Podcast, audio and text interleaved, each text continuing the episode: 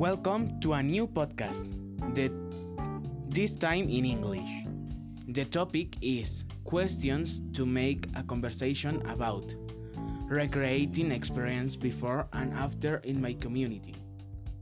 Question number one When you were a child, what objects were in your house? Blender and over for breath. Question 2 when you were a child, what objects were in your bedroom and today are there not here anymore? Before toys, a TV, posters, and a bed.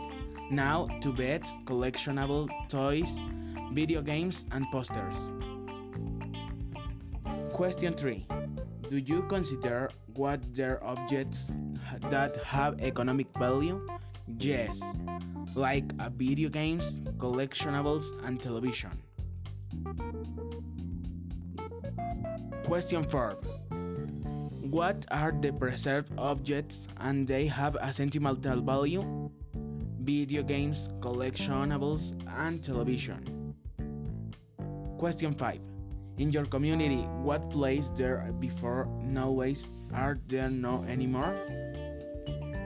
There used to be a store on the corner and now there are two different stores and one there only one one.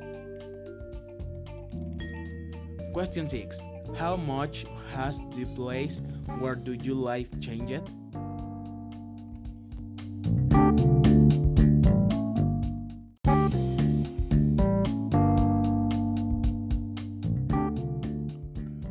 Not much has changed.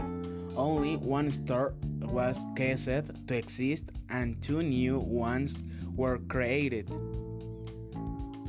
Oh, thank you for your answering the questionnaire. And thank you for you to synchronize this podcast. See you.